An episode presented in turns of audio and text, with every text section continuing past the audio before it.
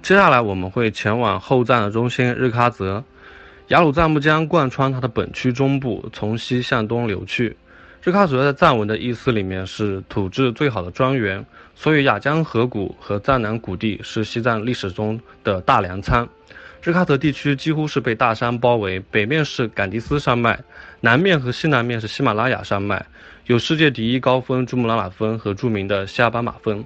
桑珠自宗堡和江孜古堡都是曾经的宗教中心，有扎什伦布寺、白居寺、萨甲寺等一批著名的寺庙，有亚东口岸、樟木口岸和吉隆口岸。日喀则喜马兰路六大明沟被称为西藏的小江南或西藏江南。亚东沟、陈塘沟、噶玛沟、绒霞沟、樟木沟、吉隆沟。那我们来到日喀则的话，首先推荐的是扎什伦布寺。扎什伦布寺的在藏语的意思就是吉祥须弥山寺院之一。其余五个是甘丹寺、哲蚌寺、色拉寺、塔尔寺、拉卜楞寺，也是藏传佛教格鲁派在后藏地区最大的寺院了。公元一四四七年，由格鲁派祖宗师嘎巴大寺的弟子一世达赖根敦珠巴主持创建。修了十二年才建成，所以从四世班禅之后，扎什伦布寺成为了历代班禅驻锡之地。那我们当时从拉萨前往日喀则的途中呢，我们会看到西藏的三大大陆型冰川之一的卡罗拉冰川。卡拉冰川的海拔是五千零三十六米，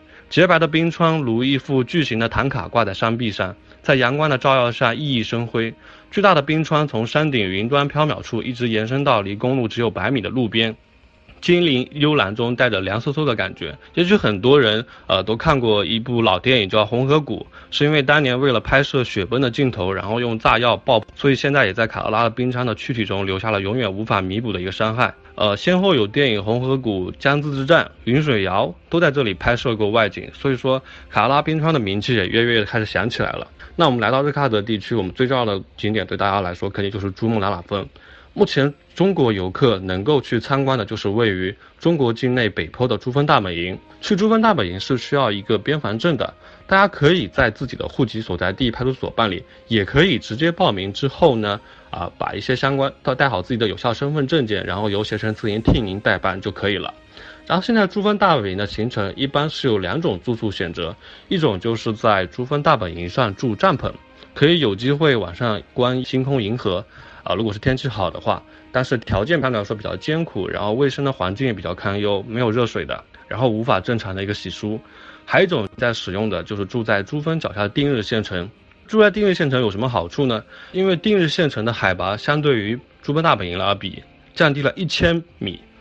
身体可以得到一个很好的缓解，而且相对而言，酒店的环境的卫生会会有一定的保障，并且有热水供应。能够为各位携程会员呢，在欣赏为珠峰的美景之后，有一个很好的休息保障。在天气条件允许的情况下呢，夜宿定日县城也能够有很好的一个夜观星空的条件，并不用刻意夜宿珠峰帐篷。